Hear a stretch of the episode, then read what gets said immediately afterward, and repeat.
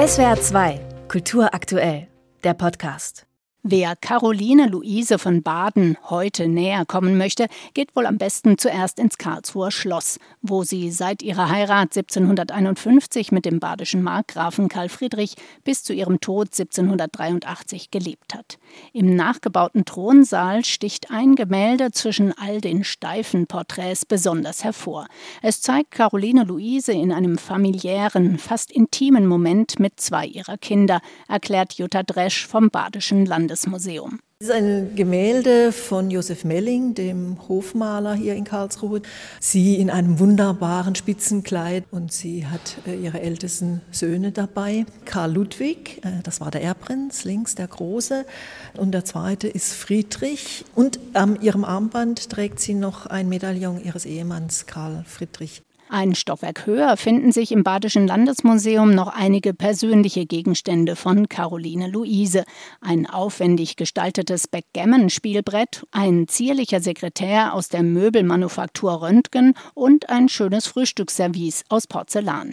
Doch die badische Markgräfin sammelte nicht wie andere adlige Damen Porzellan, sie hatte, wie an vielem anderen auch, ein wissenschaftliches Interesse daran. Das Porzellan kam aus China, es war immer noch experimentell in Europa, um die beste Rezeptur, die geeignetsten Rohstoffe herauszufinden. Caroline Luise hat auch die Porzellanmanufaktur in Baden-Baden mit eigenem Geld gefördert.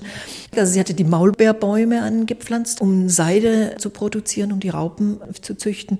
Dann hat sie Grab angebaut, also den roten Farbstoff. Und ihr Naturalienkabinett ist natürlich dann die große Grundlage für das Naturkundemuseum hier in Karlsruhe. Dass Caroline Luise eine außergewöhnliche, gelehrte und wissbegierige Frau war, zeigt sich auch schon in der Abfolge ihrer Gemächer im Schloss. Andere legten auf prunkvolle Repräsentationsräume und Audienzzimmer Wert.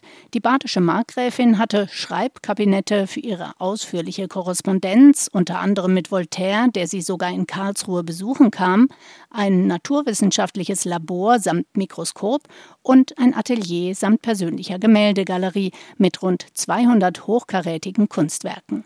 Denn die größte Leidenschaft der Markgräfin Caroline Luise war die bildende Kunst, erklärt Holger Jakob Friesen, Leiter der Abteilung Sammlung und Wissenschaft an der Kunsthalle Karlsruhe. Caroline Luise ist in gewisser Weise die heimliche Gründerin der Kunsthalle.